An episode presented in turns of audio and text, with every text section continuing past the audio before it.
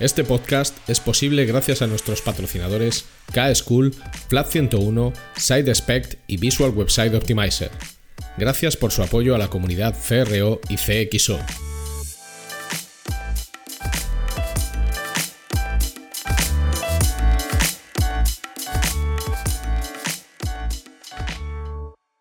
Mi nombre es Ricardo Tallar y estás escuchando CRO Café en español el podcast de referencia en CRO y CXO, donde hablamos con profesionales digitales de todos los rincones del planeta sobre nuestro trabajo, con el objetivo de compartir, entretener y aprender.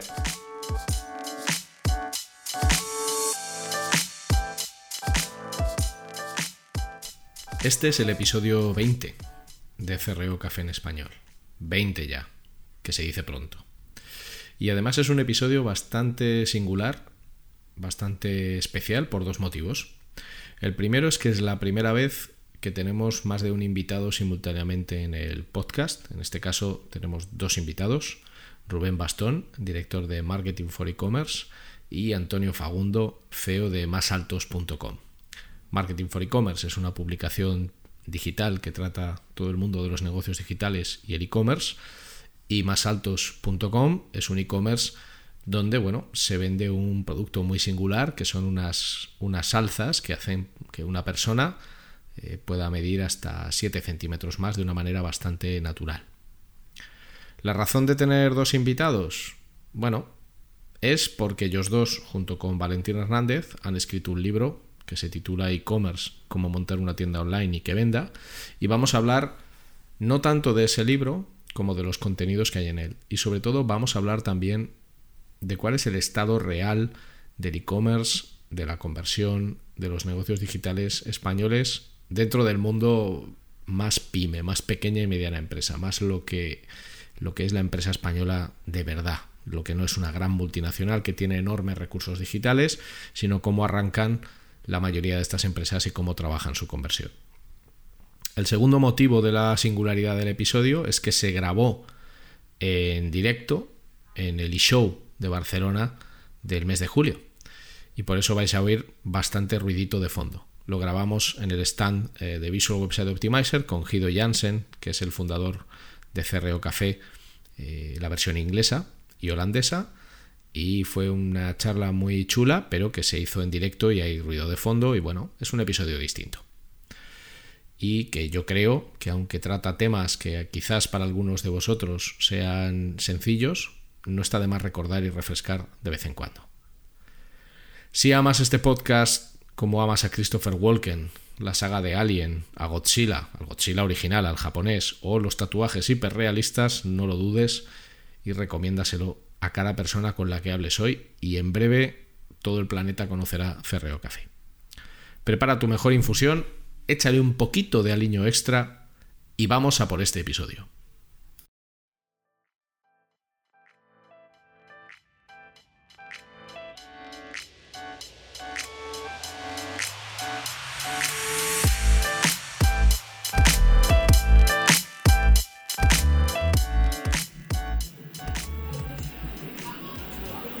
Bueno, bienvenidos a Ferreo Café. Estamos con Rubén Bastón y con Antonio Fagundo. Bienvenido Rubén, bienvenido Antonio. Muy buenas. Buenas tardes. Bueno, es la primera vez, por lo menos en Ferreo Café en español, es la primera vez que en lugar de un invitado tenemos a dos invitados simultáneamente. O sea que este es como un episodio que marca un antes y un después en la historia del, del podcast. Y no será el único motivo por el que marcará historia. Bueno, eso, eso está en vuestras manos. Eso está en vuestras manos. Habrá que verlo. Bueno, yo he aprovechado em, que estabais por aquí y, quería traeros, sobre todo para, para hablar de e-commerce en general eh, y otros temas más específicos y más concretos, aprovechando que acabáis de publicar un libro eh, con la editorial Anaya, del que sois autores eh, vosotros dos, junto con Valentín Hernández. Pero antes de entrar en, en el libro que habéis publicado, que se titula E-commerce, cómo montar una tienda online y que venda, vamos a hablar de quién es quién. Como está Rubén está Antonio, contadnos un poco de dónde venís, qué es lo que hacéis y cuál es vuestro trabajo en el día a día.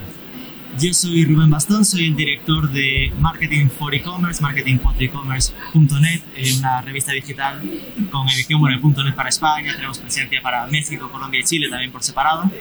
Y como, como web también tenemos presencia a nivel de redes sociales, por YouTube, Twitch, eh, podcast, también tenemos el, el, podcast nuestro y tal. Eh, y me liaron, yo vengo aquí, me liaron para esto, eh, para escribir un libro que al final es de difusión, de intentar ayudar a la gente a, a entrar en el mundo del e-commerce de forma más o menos sencilla y guiada a través de, de 300 y pico páginas que nos montamos al final. ¿no?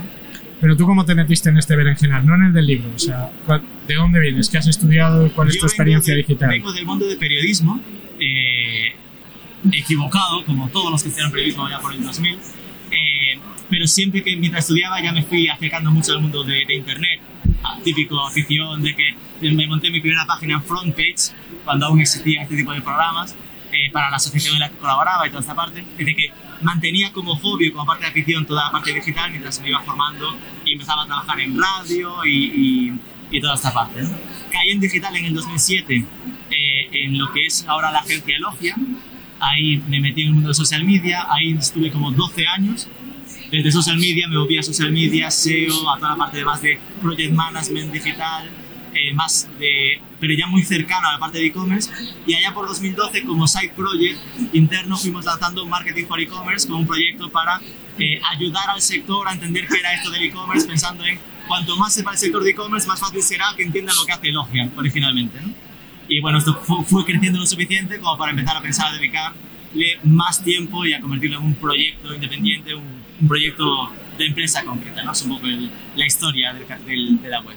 ¿no? Y es, es- y es una buena y es una buena es una buena historia porque además es verdad que sois un medio digital de referencia en este campo eh, y es verdad que es muy importante esa labor de comunicar y contar qué es lo que sucede y qué es y qué es, y qué es lo que hay y en tu caso Antonio. Pues yo soy Antonio Fagundo, eh, yo estudié Derecho, soy abogado en ejercicio, me pegué 10 años en la abogacía en activo, no sabía absolutamente nada de internet, ni de ordenadores, ni a mí los ordenadores eran para, para hacer contratos, para buscar jurisprudencia y poco más. Y en un momento determinado mis padres, que montaron una empresa preciosa, la que voy a contar un poquito ahora, me proponen salir del despacho e integrarme con ellos eh, porque ellos se quieren jubilar, la empresa funciona y como no tengo ni idea me pongo a estudiar marketing online por un tubo, SEO, en fin, todo esto lo que hablamos continuamente todo el mundo. Y nada, entro en, en masaltos.com masaltos.com es una empresa yo la llamo rara, típica, un poco hay gente que lo llama los gurús de los negocios, yo lo llamo más los maharas de los negocios, que montan mis padres, que es una empresa que se dedica a la venta de zapatos con alzas. Son zapatos normales y corrientes que te elevan la altura 7 centímetros. Y esto que parece tan sencillo realmente no lo fue. Nosotros empezamos con una página web en 1994, aquello empezó a crecer internacionalmente, a día de hoy vendemos en más de 120 países diferentes, atendemos al público en nueve idiomas y hacemos más alto a, los hombres de todo el mundo, la verdad. Me encanta, ya te digo, no tenía ni idea, estudié marketing online, a partir de ahí me convertí en, en- en un experto con, con algún premio y todo, o sea que me hace mucha gracia porque yo, yo no sabía nada de esto. Y ahora la verdad es que sí, ya estudiamos muchísimo, eh, te digo, la mesa funciona bastante, bastante bien y gracias a eso pues hemos acabado con el libro que nos une hoy. Bueno, yo tengo que decirte que, aparte de que conozco más altos hace mucho tiempo, no, no, no soy cliente, o sea, tengo, tengo- Podrías. podría, podría. Claro, Yo sí los llevo, ¿eh? ¿Tú los llevas? Claro. No, haces muy bien, hay que hacer marca. Y de lo mido que- 1,76. O sea, Bueno, yo mido un centímetro más que tú, o sea que igual, igual, igual acabo siendo un, un cliente potencial. Pero hay una cosa que me ha hecho mucha gracia siempre con más altos, que es, y, y es una pregunta que te hago, que es que siempre veo publicidad de más altos en los aviones. Bueno, ahora, ahora lamentablemente no. No, no, evidentemente ahora, ahora no ni momento, pero, pero siempre me ha chocado porque siempre que cojo una revista en un avión y la ojeo, siempre, siempre Nosotros- encuentro una página de más altos. Llevamos haciendo publicidad en Iberia, en la revista de Iberia, desde 1994. Somos el anunciante más antiguo de la revista. Hemos llegado a estar en 16 aerolíneas diferentes. Es un público magnífico.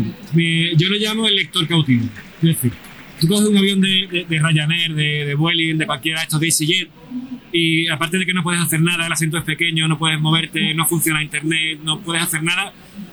Bueno, está pasando la del carrito que te vende los, refrescos, la Coca-Cola, los, los boletines estos que los pica y rasca y te toca un premio. No puedes ir ni a servicio. ¿Qué es lo que te queda al final, durante esas dos horas de vuelo, hora y media de vuelo? Coger la revista del avión.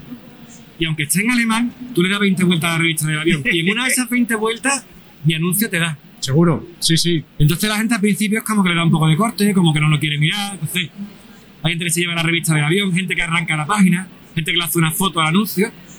Y eso, ese es el- uno de los grandes motores que hizo que nos internacionalizásemos.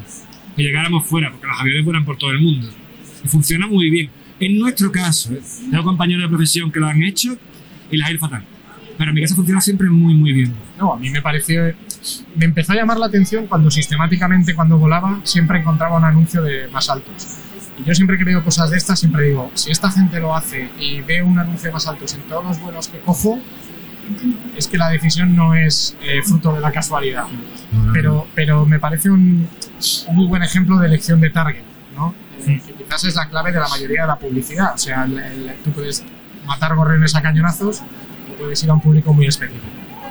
Pero volviendo un poco a lo que decías, yo también estudié Derecho, que me hace mucha gracia siempre que hablo con alguien que, que, que estudió Derecho. Qué bueno. Y, y creo que al final, si Más Altus tiene una web desde 1994, pues seguramente tú acabes sabiendo mucho más de e-commerce que mucha gente que se postula eh, sobre sus conocimientos de e-commerce. Igual que yo, yo llevo en activo en digital desde el año 98, eh, Rubén antes ha dicho 12 años. Al final, eh, nos guste o no, todos los que trabajamos en digital no dejamos de ser un gremio y es prueba-error, prueba-error, eh, prueba-error. ¿Cómo surge la idea de que al final vosotros dos, que entiendo que sois perfiles totalmente distintos, a, a Valentín no le conozco, pero entiendo que sois Más perfiles... Bueno, eso está bien, ¿no? El- Sí, el- muy complementarios. bueno, Eso está bien. Eh, ¿Cómo surge la idea de escribir lo que yo describiría, si no me corregís, como un manual general y accesible de todo lo que hay que saber para montar un e-commerce? ¿Estáis de acuerdo con esa Yo no definición? lo hubiera descrito mejor. Bueno, pues un manual Pero es un general. manual para que la tía Paqui, cuando se lo lea, lo entienda y sea capaz de montar ya su página web. Si la tía Paqui no lo entiende, esto no vale para nada. Bueno, este es un podcast de CRO que al final es optimización del ratio de conversión, que al final es hacer que las cosas vendan bien. Y por ejemplo, yo siempre digo, para que algo venda bien, la base sobre la que construyes tiene que ser sólida. Lo que podríamos decir es que esta es la base sobre la que construir un e-commerce. Sin duda. ¿Cómo surge la, la idea? Esto nació eh, fruto del confinamiento de marzo del año pasado. Cuando, cuando empezó el confinamiento, en Marketing for E-Commerce empezamos a hacer una serie de webinars en las que intentábamos atacar a un, a un mercado que estaba en shock, que estaban como todo el mundo viendo qué debo hacer en este momento.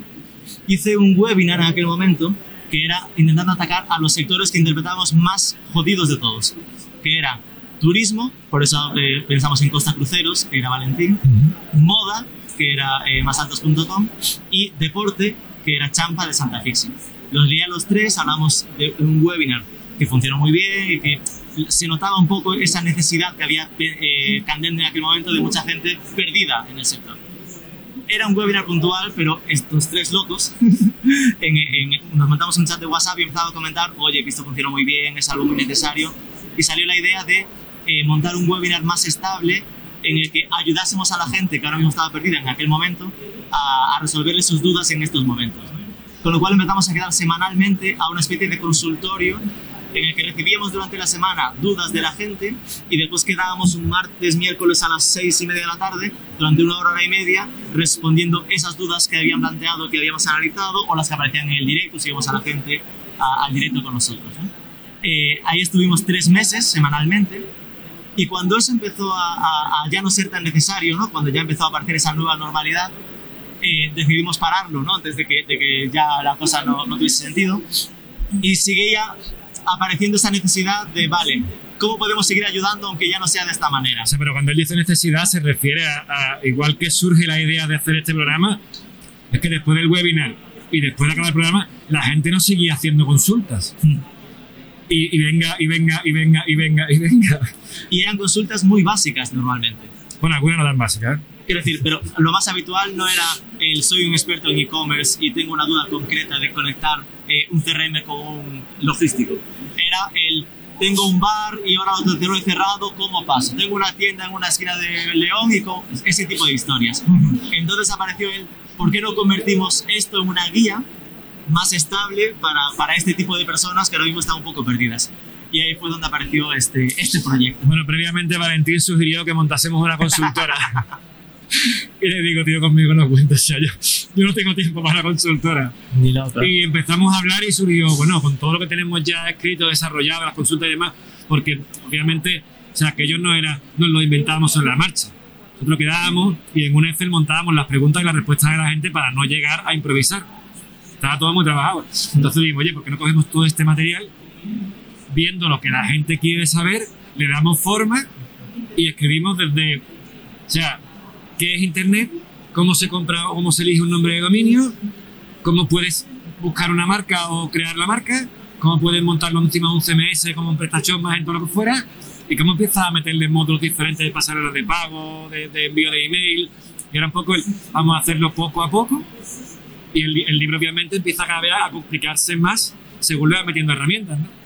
Y fue, oye, tenemos un montón de, de, de información aquí guardada, vamos a darle forma y vamos a sacar el libro. Habrá mucha gente que le, que le gustará, porque además durante el, durante el programa, o sea, fue maravilloso porque había gente, como dice Rubén, que no tenía ni idea, oye, que me han chapado el bar y no sé qué hacer, pero luego había gente de grandes multinacionales, gente de ONG súper reconocida, algún tipo de otro competidor, verá que, que, que había gente que también tenía nivel. O sea, que hay gente que te pregunta cuántas publicaciones tengo que hacer en Facebook al día y hay gente que te dice, oye, ¿cómo puedo integrar Facebook con Analytics para poder la pixel, el pixel? ¿Sabes? Que el nivel era muy diferente. Pero bueno, así, así surgió y así le dimos forma. Nos metimos. La verdad es que Rubén tenía un guion bastante elaborado. Nos repartimos un poco los capítulos. eh, empezamos a escribir antes de hablar con ninguna editorial. Le pegamos un tirón gordísimo porque en menos de seis meses más o menos estaba ya hecho el primer borrador. Luego lo que pasa es que como los tres somos muy mijitas, y entonces estamos, nos reíamos, nos leíamos uno a otro y nos dábamos caña de, tío, vas aquí, explícalo más fácil, cambia esta forma de hablar. Una cosa es sencillo, otra cosa es pone cojonudo, me explico, cambia un poco las palabras, este tipo de cosas. Y sobre todo Rubén era más... De hecho, eso es lo que hace que libro sea muy, muy entendible. Y en 6-7 meses está el libro ya hecho, se nos cruzó Anaya por el, por el camino y, y el tiempo de imprimirlo. Bueno, eh, al final yo creo que cubre una necesidad real, sobre todo en estos momentos, eh, que es precisamente establecer esa base sólida. Es verdad, vamos, yo lo vivo en mi trabajo todos los días. Yo siempre digo lo mismo. La optimización parte de que el 80% de las cosas no suelen estar bien trabajadas en la base, en cosas aparentemente sencillas, que luego no son tan sencillas. O sea, al final, por ejemplo, un error muy común, y ahora si queréis hablamos de esto más en profundidad, la falta de criterio para escoger el CMS adecuado. Es uno de los errores más comunes en el mundo del e-commerce. Yo no sé nada, no soy una persona que entienda, a mí me han hablado de Shopify, que no se me ofenda a nadie de Shopify, me han dicho que esto es tal, es fantástico, es maravilloso, pues cojo Shopify. Y seis meses después me doy cuenta de que muchas de las cosas que yo quería hacer, No se puede. pues no las puedo hacer con Shopify. Esto, que supongo que lo habréis vivido de manera diferente, acaba generando una bola, ¿no? Acaba generando un problema que se enquista y se complica, porque como tú ya has arrancado un negocio en una plataforma, pues ya tengo que seguir tirando con esa plataforma. Luego los típicos problemas mega clásico es dónde está mi público objetivo. Igual que tú has contado la historia tan clara y meridiana de la publicidad en las aerolíneas, ¿dónde está mi público objetivo? Hay quien te viene, es que hay que estar en Facebook. ¿Por qué? Porque todo el mundo está en Facebook, o todo el mundo está en Instagram, o todo el mundo está en TikTok. Bueno, vale, la pregunta del millón siempre, pero ¿a quién, a, quién, a quién tú le quieres vender está en esa plataforma? Pues sí, pues no.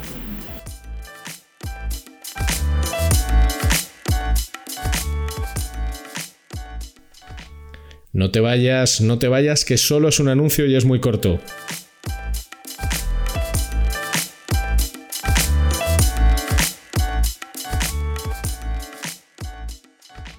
Si necesitas ayuda profesional para mejorar la conversión de tu negocio digital, tu mejor opción es contar con Flat 101.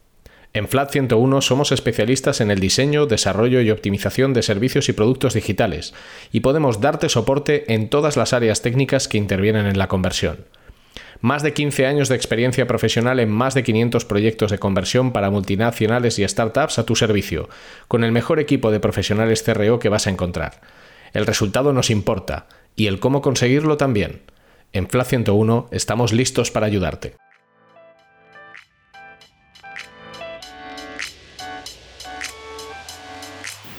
Bajo vuestro criterio, eh, quiera de los dos me vale, o los dos si queréis cada uno, ¿cuáles son los tres principales problemas que tiene el e-commerce en España? Y me valen tanto respuestas de gente que básica como de gente que ya lleva tiempo rodando, como pueda ser eh, tu caso. Si queréis empezamos por lo básico. ¿Cuáles son los tres principales problemas que se encuentra una persona o un negocio cuando quiere arrancar un negocio digital?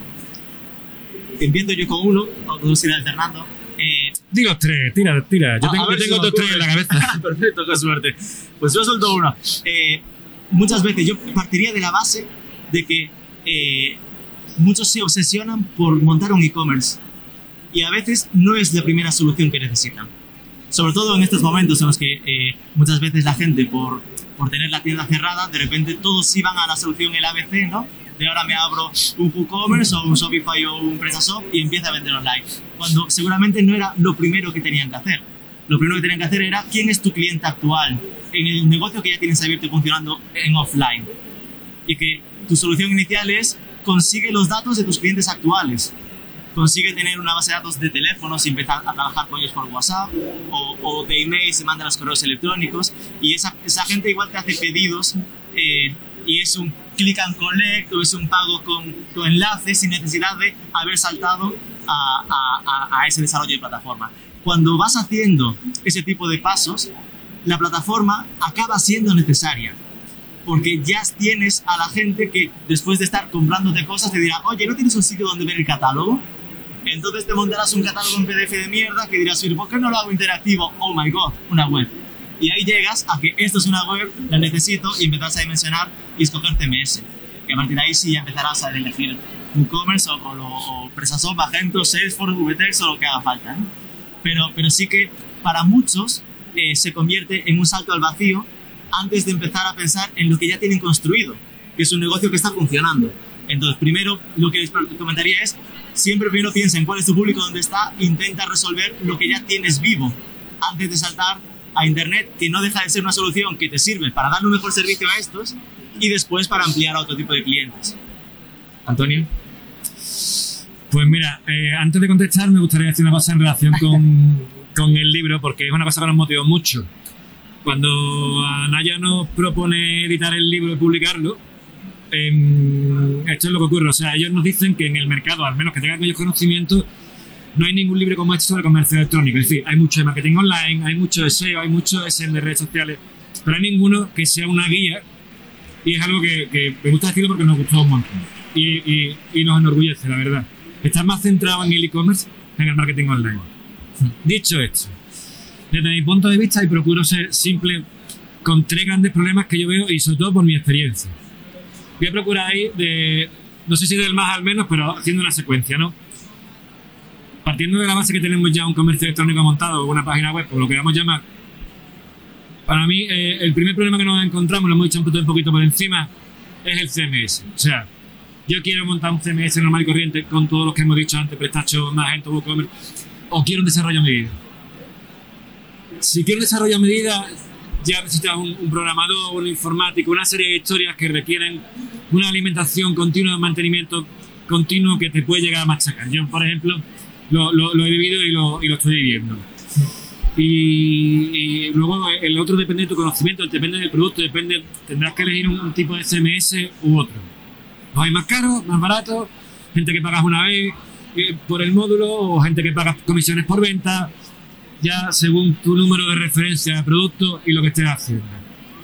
El segundo problema, o sea, primero la elección, si hacemos CMS o hacemos a medida. El segundo problema es tu producto. ¿Qué es lo que vendes? Esto, y además lo, lo hablábamos en el libro y de hecho eh, Rubén y yo lo comentábamos ayer.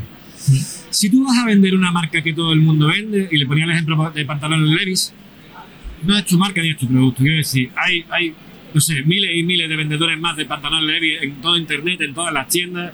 Entras en una guerra de precio brutal, tienes unos márgenes pequeños. No, no es tan fácil, ¿no? Luego, si vas teniendo un producto que puede ser un poco más de nicho, de micro nicho, la cosa es diferente. Porque ahí es verdad que tienes que posicionarte muy bien, pero es verdad que vas a tener un público muy recurrente. Yo, por ejemplo, llevo una camisa de Costal. De Costal es una marca de ropa de costaleros de Sevilla, o sea, de gente de Semana Santa. ¿Quién la compra? Los costaleros de la Semana Santa, me explico, no lo compra más nadie. Ellos no esperan vender el corte inglés ni nada de esto. Pero tienen su nicho identificado. ¿Por qué digo esto? Porque muchas veces, muchas personas creen que un caso de éxito en Internet son personas o empresas que facturan 20 millones de euros. Pero como yo digo, si eres tú solo y facturas 40, 50 o 100 mil euros al año, me parece que es un caso de éxito. Entonces, este tipo de producto que tú tienes que ir identificando es fundamental. Uno, tu CMS a medida. Dos, qué es lo que vas a vender. Y ahora el tercero, y este para mí es crucial, porque yo entiendo que el, servicio es igual de importante o más que el producto. Quiero decir, tercer problema, la logística. No solamente la logística con el tema de los envíos. O sea, a mí, nosotros, por ejemplo, masaltos.com entregamos en 24 horas. Amazon, leche, copiamos lo que hace Amazon, entregan 24 horas. Yo no comprendo cómo puedo comprar un, un electrodoméstico en una gran página web de electrodomésticos de España y tardan dos semanas en entregármelo. Yo eso no lo entiendo. Pero no solo la logística, digamos, externa, sino la interna. Es decir, tú tienes capacidad con tu propia infraestructura de dar ese servicio. ¿Tú eres capaz de vender en España en un plazo razonable, entregándolo en un tiempo razonable, un producto razonable? ¿Eres capaz de vender fuera de España cumpliendo una serie de estándares de tiempos de entrega? Entonces es algo que muchas veces decimos, no, no, es que la culpa es de, del, de, del de seguro, del DMRV, del DHL, pero realmente a lo mejor el, el, el fallo que tienes tú en casa porque tu propia logística o tu estructura no dan más de sí. Entonces, si te fijas, no, no está tanto dentro del e-commerce, aunque es una parte, pero, pero es como una secuencia. ¿Dónde pongo los productos? ¿Qué es lo que voy a vender? ¿Y cómo los voy a vender? Yo creo que para mí es lo fundamental. Bueno, al final yo No te voy a decir no métodos de pago, todo el día de peleas con el banco, porque me pega un picotazo por un lado, otro por otro. pero- El de MRV que me pierde el paquete. O sea, Pero es lo que hablábamos antes, o sea, tú estás mencionando cosas que cuando las cuentas pueden parecer básicas, pero que requieren un nivel de trabajo y de detalle importante. Yo, por ejemplo, estoy totalmente de acuerdo con lo que has dicho de los productos de gran consumo. O sea, en- e-commerce básicamente hay dos grandes maneras de competir. Una es, yo voy a vender un commodity, un producto que yo puedo comprar en cualquier superficie de gran consumo, y ahí vas a morir al modelo de precio claro. al modelo de precio o a un diferencial de valor que tú seas capaz de añadirle a tu propuesta, que puede ser un servicio complementario, que suele ser la trampa en la que todo el mundo cae. Yo no soy el más barato, pero doy el mejor servicio. Y aquí yo siempre hago la misma pregunta. Pero tu servicio realmente es percibido como algo valioso por el cliente, porque que tú pongas, porque que tú pongas un chat para atenderle 24 horas o que le envíes una piruleta con el envío y la logística, pues a lo mejor a ti te parece que tiene mucho valor, pero al cliente, pues no. Y luego está el competir en un nicho. Yo siempre digo que para mí el mejor proyecto de e-commerce, para mí, es el de la compañía, me da igual el tamaño, que controla eh, la creación y la distribución del producto. Me da igual lo que vendes. Ese es mi caso. Es tu caso. Creo que es el mejor, eh, creo que es el mejor modelo objetivamente. Evidentemente el otro modelo es súper válido, lo que pasa es que tienes que ir a volumen. ¿Y qué es lo que no le cuenta a mucha gente a alguien que necesita volumen? Si tú vendes vino, o vendes los Levis que decías tú, o vendes Lego, eh, tienes que ir a volumen, porque tu margen va a ser muy pequeño. ¿Qué hace falta para tener mucho volumen? Mucho tráfico. ¿Qué hace falta para tener mucho tráfico? Mucha pasta. ¿Tienes mucha pasta? No. Pues igual tu mejor opción de e-commerce sería no montar este e-commerce. Que yo creo que esto también es algo que se dice poco. ¿eh? O sea, nosotros hemos hecho proyectos en los que nuestra recomendación final ha sido decirle a alguien, oye, si este es tu modelo de negocio, no montes un e-commerce. esto es un poco lo que comentaba yo al principio, ¿no? Lo de plantearse si realmente el paso inicial es montar la web. Mis otros dos eh, pain points, ¿no? Que comentábamos de, de esos tres, uno era el partir de la base de, lo- de crecer a partir del cliente actual, ¿no? Como decisión inicial. El segundo sería, desde que lo tengas montado el e-commerce, eh, asume que no pienses que ya lo he montado, porque a veces pasa, ¿no? Ya está, la web está lista. Y la web es un hijo al que tienes que alimentar a diario. Y que, y que además no es lo mismo haber montado la web en 2004 o en 2010 que montarla en 2021, cuando estás compitiendo ya con proyectos con muchísimos im- millones de inversión detrás a nivel de tecnología, con lo cual debes entender que a tu proyecto de e-commerce lanzado ahora vas a necesitar vitaminarlo mucho más y de forma constante. Estar pensando en temas de, conver- de Conversion Rate Optimization, de WPO, en temas de meterle ese chat, meterle cosas de personalización, de automatización, que se van tratando en algunos capítulos, ¿no? ya más avanzados eh, eh, en el libro, de, de ya entender que no puedes quedarte en lo básico de he montado un, un e-commerce. Eso es como la- el empezar a nivel e-commerce. Y el tercero sería el que el e-commerce no vende solo, mal que nos pese. Es decir, que lo de nacer y empezar con tu cliente actual es precisamente porque ese cliente ya te está comprando, ahí lo tienes fácil. Pero cuando montas una web y un e-commerce, eres una arena en el desierto. Y que o lo empujas o inviertes en marketing, o la gente no va a pasarse por tu web nunca en la vida, porque no va a conocerte. Entonces que asumas que montar un e-commerce, y eso lo decimos muy pronto en el libro, es obligatorio pensar en que vayas a destinar un presupuesto para marketing, para publicidad, para mover esa web y conseguir que el tráfico llegue. Sea pensando en trabajarse el SEO, sin duda, en trabajarse redes sociales, por supuesto, pero también publicidad en Google, en Facebook o según esos sitios en los que identifiques que está tu público, como si es los aviones. Pero fíjate, esto que dices es muy importante porque yo lo sufro y es un error muy común. La gente invierte la mayoría de su presupuesto en crear el e-commerce. Horror. Y luego llega el momento de captar clientes Ya se lo y no tiene presupuesto. Ya. Entonces, ¿cuál es el presupuesto? Eh, una taza de Mr. Wonderful y un becario. Es decir, mucha ilusión y un recurso muy barato. Y al final, eh, yo siempre digo que el e-commerce primero es commerce, o sea, no hace falta ponerle la E de, de electrónico.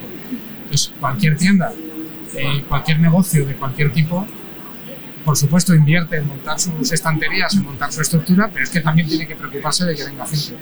Y a mí que me gusta hablar claro y mojarme en temas de pasta, yo siempre digo, mira, si tú vas a montar un negocio, en mi experiencia, ¿eh? si tú vas a montar un negocio y quieres que funcione bien, lo que destinas al desarrollo de tu e-commerce no debería ser más del 50% de tu presupuesto total.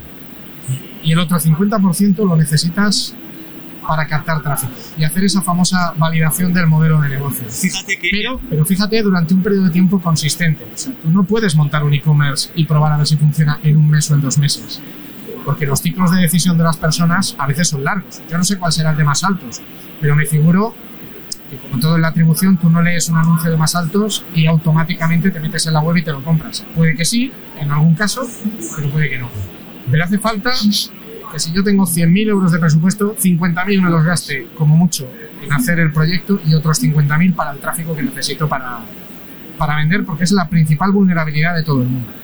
yo suelo pensar normalmente en 30-70, así que imagínate. Bueno, Porque es precisamente porque de publicidad tradicional, cuando se piensa en voy a invertir en televisión, a veces pasaba a lo mismo. El me gasto la pasta en hacer el spot, pero tú no piensas en gastarte la pasta en hacer el spot y no tener dinero para moverlo en televisión. Obviamente tienes que destinar dinero para planificar el spot en tele. Y que tradicionalmente ya suele ser máximo 30 hacerlo, 70% planificarlo en la televisión. Entonces, pues eso es traérnoslo a digital, pues sería 30% el, du- el hacerlo y 70% el, el moverlo, ¿no? Pero bueno, yo prefiero desde luego el, el 30-70, pero la realidad es que en muchos casos es un 80-20 al revés. al revés o un 100-0. Ya. Eso también. Yo, yo me voy a más ahí, lejos de porcentaje, os voy a decir un poco la regla nuestra en masaltos.com y además la que les suelo decir a mis alumnos y demás. Procura que por cada euro que te gastes, en cualquier acción de marketing o publicidad, mínimo tienes que meter 5 o 6. Eso es el ROAS. Eso es, o sea, como tú lo has hecho, mm, que no, que no por meter uno y ganar dos, de verdad que no, o sea, que hay un montón de costes, que el producto vale un dinero, que fabricación, nómina, todo este tipo de cosas de gastos fijos. Por cada euro invertido, tú tienes que retornar 5 o 6. Hagas lo que hagas, si no, mal vas. Bueno, está en la línea de las cifras que manejo yo, que es. Vamos, de hecho, mi, mi objetivo es 7-8. Bueno, yo te iba a decir. Pero, pero con 5 o 6 ya los números empiezan a salir.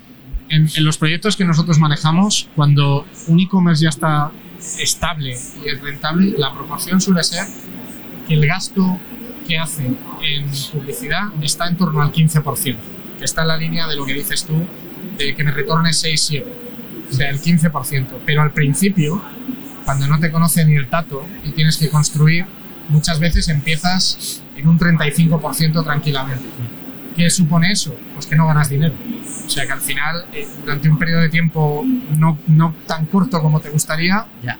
te va a tocar palmar pasta. El problema es que eso no progrese hacia el famoso break-even en primer lugar y luego que es quedarse a 0-0 y luego ir a, y luego ir a ganancias. En este caso, eh, como, como consejo, copia lo que hacen los grandes que lo hacen bien. Quiero decir, si Coca-Cola, siendo quien es, se gasta un 20% todos los años de sus ingresos en publicidad, mínimo tienes que hacer lo mismo. O sea, Que es uno a si, los grandes lo hacen, es porque funciona. Hay que hacerlo así. Después tú puedes rebajarlo, reducirlo, incrementarlo, pero tienes que andar por ahí.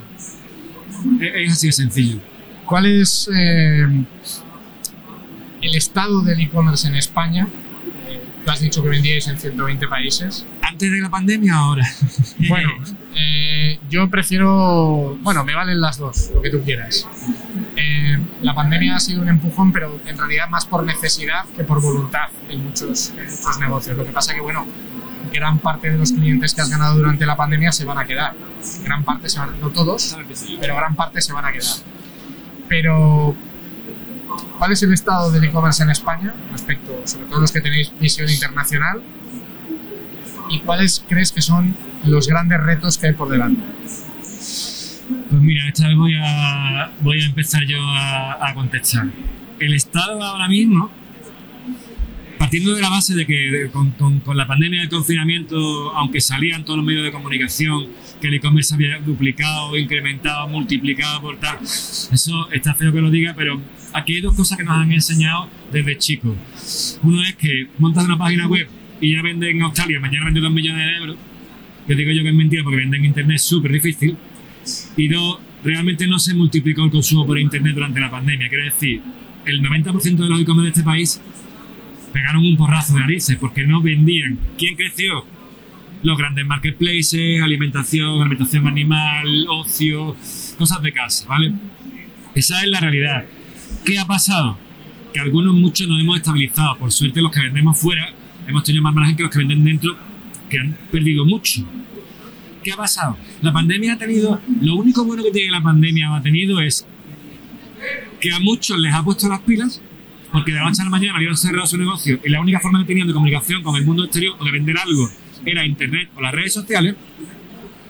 Y la otra cosa buena que veo es que también por primera vez en, en la historia de internet ha habido un número de clientes nuevos que jamás habían comprado por internet que por fin le han perdido el miedo porque no tenían otra opción.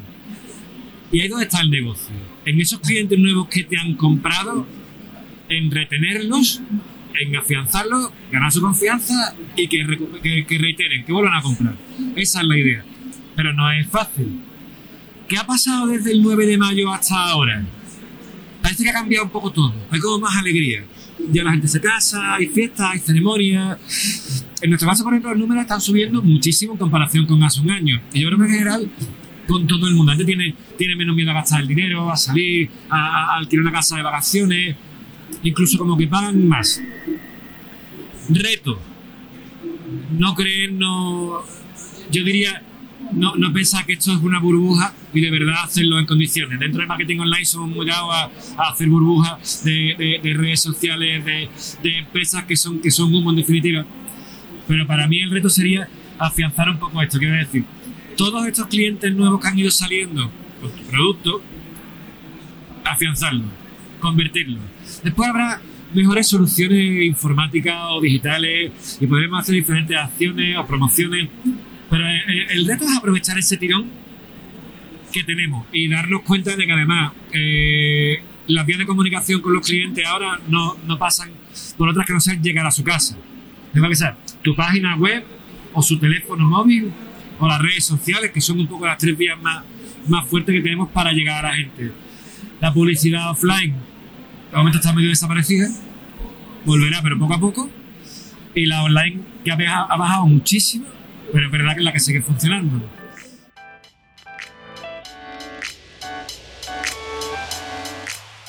Ahora es el momento de una pequeña promo.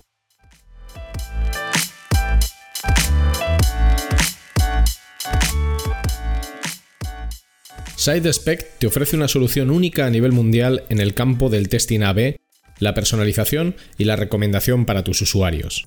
SideSpec funciona de forma server-side, sin necesidad de scripts de ningún tipo, lo que garantiza un rendimiento óptimo.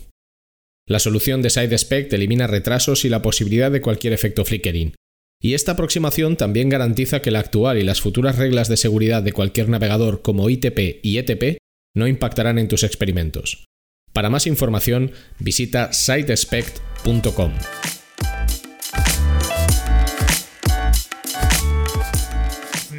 Yo creo que nos tenemos que centrar y hacer las cosas bien. Y con esto termino.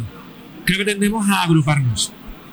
O sea, igual que igual que eh, la Caixa ha absorbido a Bankia hace dos días y dentro de cuatro años quedarán dos bancos en España, igual que quedarán cuatro grandes compañías de cerveza que son Heineken y dos más porque tienen copado el mercado de la cerveza en el mundo, aunque no nos demos cuenta tendremos a agruparnos. No, no quizás por sectores, pero sí a crear nuestros propios marketplaces. O sea, si, si ves páginas web clásicas como, como Bulledip, como Tienda Animal, eh, se han convertido en un marketplace de productos verticales, ¿vale? De su, de su nicho de mercado. Pero yo creo que, que, es muy posible que en el futuro hagamos un marketplace, pero en plazo de mercado. 4, 5, 10, que seamos punteros a nuestro sector, nos agrupemos. ¿Por qué? Porque tiene mucho tirón. Porque Rubén tiene una legión de, de, de, seguidores o, de visitantes o usuarios únicos, yo tengo otro, y otras marcas tienen otro, y eso trae tráfico. Y yo cada vez pienso más que, aunque cada uno tenga su negocio propio, su e-commerce propio, acabaremos cerrados 10 o 12 metidos en la misma página web, en nuestra web, no estoy seguro. Porque cada vez creo que solo es imposible. Sí, Esto sí. muy arriesgada, ¿eh? pero creo no, que no. Así. Bueno, yo creo que la tendencia de la agrupación se ve no solo en el e-commerce, sino en otras muchas tipologías de empresas, porque al final eh, la competencia cada vez es más cara. Entonces, buscas alianzas que te permitan ser más eficientes en los costes, o cada vez te va a costar más subir un usuario. A mí hay una cosa que has dicho que me parece muy interesante, es que yo cuando doy clase digo, los medios nos han vendido que el e-commerce va como un tiro durante la pandemia, digo, y no es verdad pero no porque lo diga yo. Hay una fuente de datos oficial que depende del Ministerio de Industria, que es la, que es la CNC, la Comisión Nacional de los Mercados y la Competencia, que publica un informe trimestral sobre el estado que de va tarde, pero se publica. Sí, pero va tarde porque hay que consolidar los Ya, ya, datos ya. y los datos vienen de las transacciones que están registradas en el Banco de España, o sea, son transacciones económicas. Tú lo ves ahora que ya están los dos primeros trimestres en pandemia y es la primera vez en toda la historia del e-commerce en España que los datos no son de crecimiento. Es decir, eso de que el e-commerce ha vendido más no es cierto. O sea, en términos económicos no es cierto. Es verdad lo que has dicho tú, que ha habido unos pocos players que han vendido muchísimo más, pero también por pura necesidad. O sea, por estos micrófonos, pues pasó Rocío Sanz de Supermercados Día y hablaba de esto, Claro. eh, Osora Sanz de Bullevip y hablábamos de esto, y al final lo que hay que entender también pues que desgraciadamente la realidad no es tan simplona eh, como te la quieren contar. Cuéntale tú, no a una empresa de turismo, cuéntale tú a cualquier empresa de cualquier actividad de ocio mínimamente relacionada con el turismo que el e-commerce va de puta madre, a ver lo que te dice.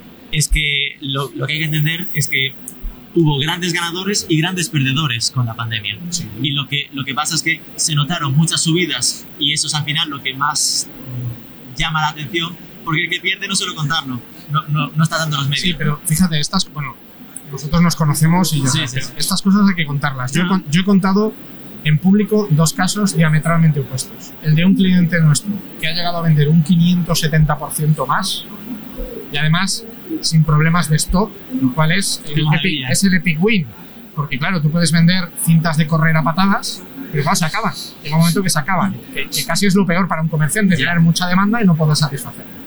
Pero es que también he contado el caso de un cliente, que además me dejó de un cliente nuestro que ha perdido el 97% de su facturación. Ya. ¿Cuál ha sido el problema? Eh, tampoco quiero centrar en el COVID. El problema ha sido que el COVID ha sido bipolar. O sea, es o blanco o negro. O sea, no hay gris. O sea, o te va de puta madre o te pegas una hostia como, como, como un piano de borda. Y si eres el que más o menos se mantiene con una fluctuación muy baja, tu caso es el raro. Ya. Pero el lado positivo de esto, que es cierto obviamente, es que yo lo que percibo es que las subidas no bajarán tanto y las bajadas en cambio cuando esto pase van a volver a subir, van a volver a subir claramente, porque al final ¿quiénes son los tumbados? Turismo y ocio sobre todo, fundamentalmente. Y turismo y ocio, ahora que estamos saliendo un poco de verdad de esto, no será un el verano maravilloso, pero ya percibimos que si no es este 2021, 2022 volverá a estar Sí, en, no, en datos decentes. Pero en cambio lo que estamos notando es que eh, hay muy buenas pistas para en general el consumo digital. Y es que eh, no solo el que la gente, porque yo era de los que pensaba originalmente que la gente había saltado de e-commerce obligada y volvería donde estaba, ¿no? que este, este subidón caería un poco. Los datos que sacó hace poco IAB, ¿no? con el último estudio de de e-commerce de, hace, de hace unos días, eh, refrendaban que en este año había aumentado eh, bastante el volumen de compradores online respecto a junio del año pasado. Porque lo que está pasando es que como las empresas se toman más en serio la apuesta por digital, están las empresas siendo las que a través de su estrategia de verdad omnicanal, de decir, mira, yo no puedo tener todo mi producto en tienda, tengo que apostar por la experiencia de consumo en tienda, eso significa menos producto, con lo cual tendré menos producto de catálogo en tienda y te estaré empujando en parte a acostumbrarte a que compres también en mi versión digital. Esto va a empujar a que realmente los usuarios que además se acostumbren más a comprar también en Internet. Entonces yo creo que esto da unas muy buenas pistas para la evolución de, de- de- del e-commerce. Que yo antes lo veía como, bueno, estábamos en ese 72%, 73% de los internautas que compran, este año saltado al 76% y sinceramente yo creo que seguirá subiendo. Era de los que pensaba que estaba en el techo y ahora lo veo en si hay 90% que tienen WhatsApp, habrá un 80 y pico, 85 que, que comprarán por internet porque van a ser las propias empresas las que ahora ya saben que tienen que empujar esa estrategia de verdad omnicanal y ese, ese rollo de no me cabe en las tiendas todo el catálogo que tengo y empujarán por ese camino. O sea que se puede llegar más alto todavía, ¿no? Más alto es Más alto, más alto se puede llegar. Eh, 7 centímetros más alto. por ir, por ir concluyendo, em, este es un podcast sobre CRO. Al final, el CRO es una disciplina que interesa a cualquier e-commerce cuando ya tiene cierto recorrido. O sea, al principio, principio no, tú tienes que conocer tus datos y tus clientes. ¿Cuándo un e-commerce debe plantearse entrar en una estrategia de optimización, en una estrategia de CRO, bajo vuestro criterio? ¿Tú, yo? ¿Una estrategia de qué? ¿De comunicación has dicho? De ¿Cuándo, cuándo un optimization. e-commerce cuándo un e-commerce llega a un punto en el que debe de empezar a plantearse hacer cosas para mejorar su ratio de conversión? para mí desde el very beginning.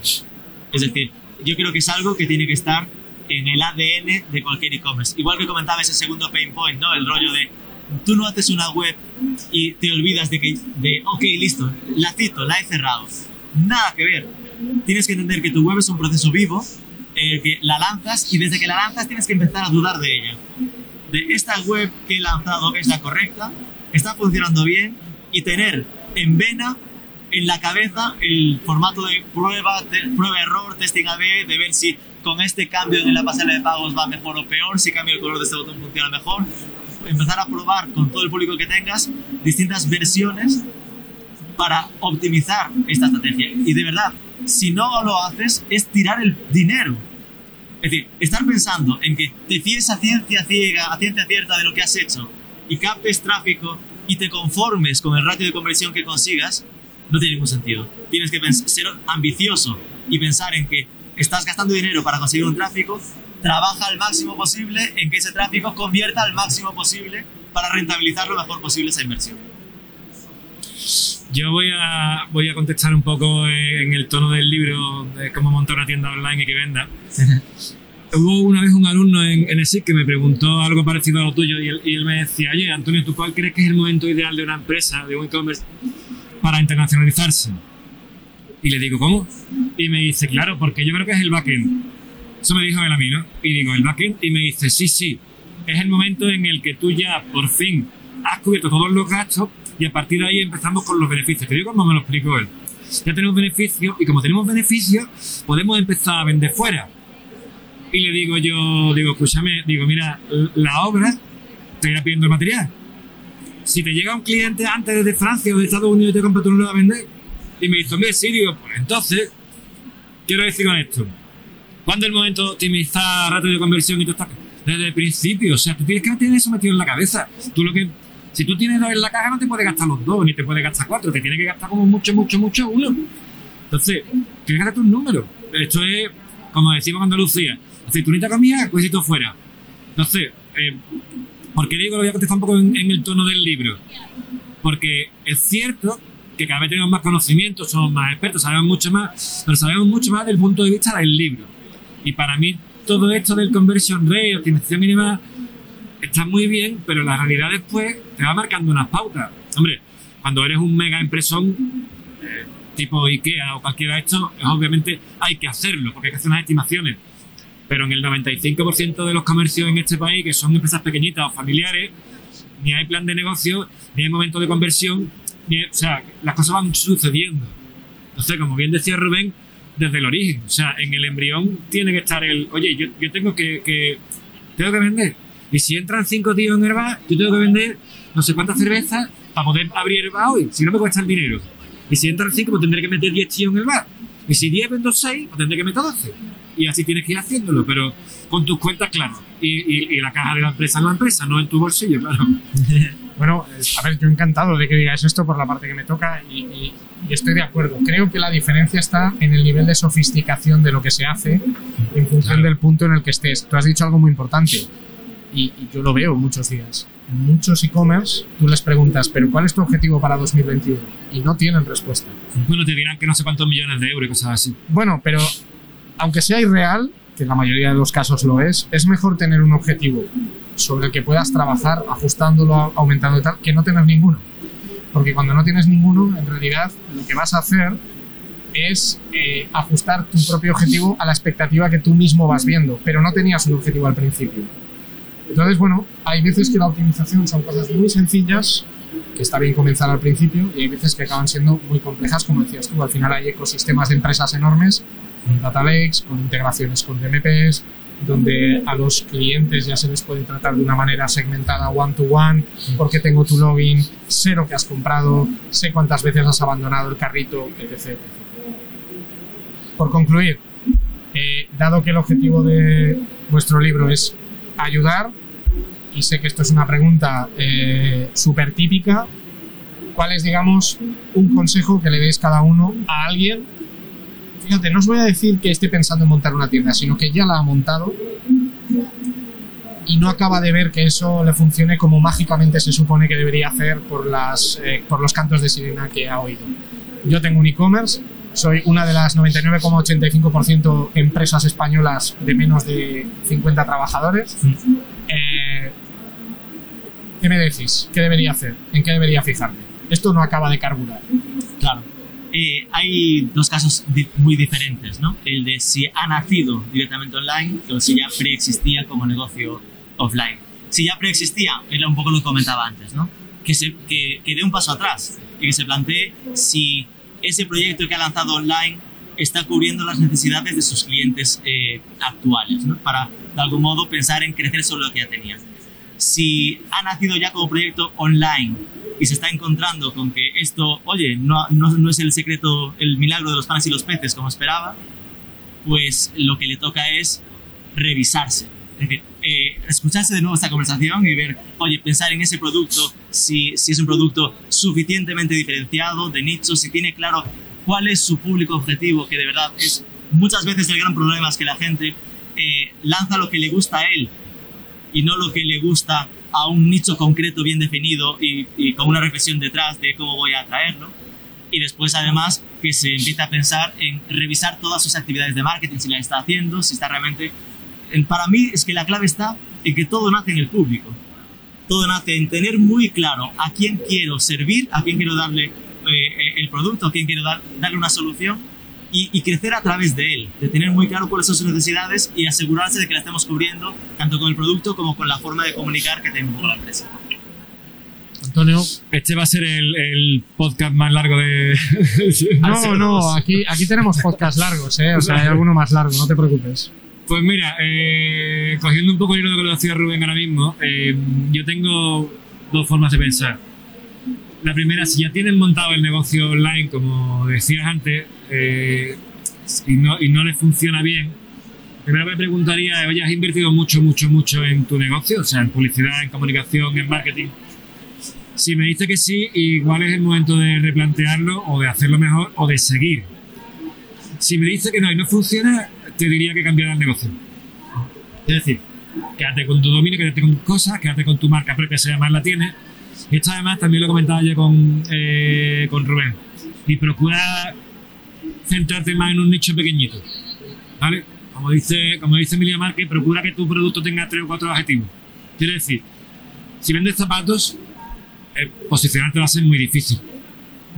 Si vendes zapatos de hombre, va a seguir siendo complicado. Si vendes zapatos de, de, hombre artesanales, ya vamos cerrando un poco más. Si vendes zapatos de hombre artesanales para veganos, ya empezamos a cerrar cada vez más el nicho. Entonces, cuanto más apellidos le pongas, más fácil vas a tener llegar a ese nicho.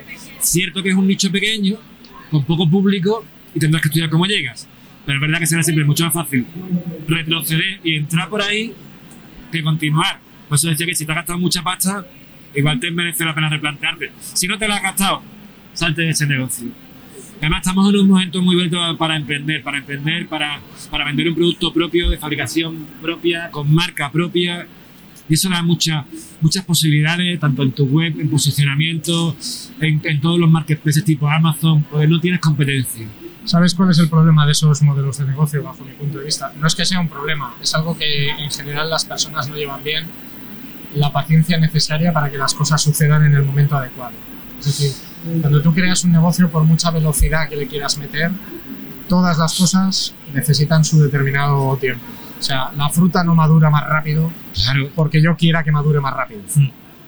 Mira, más Esto, y esto, No. también por el mensaje sobre el e-commerce que se transmite en muchos medios, es algo que se distorsiona mucho. Es rápido, es fácil, no es rápido y no es fácil. Y cuantas más veces lo digamos, mejor. Y es difícil. Masaltos.com ahora mismo, ahora mismo, 28 años después de su creación, vende 15.000 pares de zapatos al año. El primer año, en 1993, vendimos 70. O sea, eso no da ni para un sueldo. Y al año siguiente, pues venderíamos ciento y pico, y, pero no. O sea, el crecimiento este exponencial, tipo gafas de hawkers, eso ocurre una vez. ¿Vale? Pues yo cuando le preguntaba a alumno, oye, dime, dime cuatro o cinco empresas que tengan una- un crecimiento ese, dime tres empresas que vendan en Facebook. Y todo el mundo hawker, digo, venga, dime otra más. y ya como, ¿qué? ¿Qué? ¿Qué? O sea, como tú bien dices, Ricardo, paciencia, paciencia, horas, formación, estudio y constancia, tío. Y constancia, coño, que es tu trabajo, que te guste. Que es la misma fórmula de cualquier empresa que ha funcionado bien toda la vida.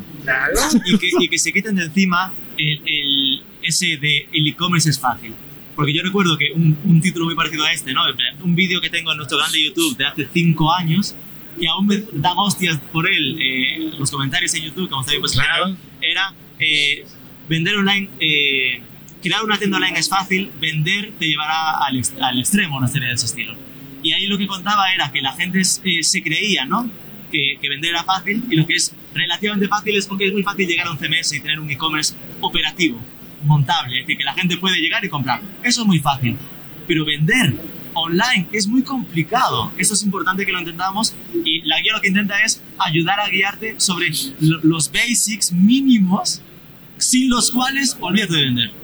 Pero aún así, aún con esto, hay que entender que, que- que después tienes que conseguir que esto encaje, ¿no? que encaje en todos los puntos con ese público, con ese producto y con... con- Tú fíjate, con si, si vender es complicado, que yo creo que uno de los ejemplos más grandes de este país a nivel mundial es Zara. O sea, Zara empezó en internet hace cuántos, pues cinco años, cuatro, a vender, no tiene página web. Eche que Primark tiene, Primark, perdón, tiene, tiene página web y no vende. ¿Por qué? Porque no solo el hecho de decir, venga, monto la tienda online y pongo a vender. No, es que detrás hay una estructura y una logística que a lo mejor eh, Primark no la tiene bien montada porque lo que tiene es todo distribuido en diferentes almacenes y no hay un punto de, de recogida. Y Zara seguro que le ocurre lo mismo. Y hablamos de gigantes. No te hablo de uno pequeñito como, como nosotros, ¿no? Que es, que la realidad, ¿no? O alguien que tiene un taller de coche. Que es la verdad. Así es. Bueno, eh, muchísimas gracias por vuestro tiempo, Rubén, Antonio. Un saludo para Valentín y para Champa también. Y bueno, ya sabéis, si queréis más información sobre este tema o entrar en el mundo del e-commerce con una base sólida, pues e-commerce, cómo montar una tienda online y que venda. Muchas gracias. Y espero que tengamos la oportunidad en el futuro de hacer algún episodio por separado con cada uno de vosotros, Claro que que seguro sí. que eso, que seguro eso es interesante. Sin Muchísimas problema. gracias por vuestro tiempo. Un abrazo.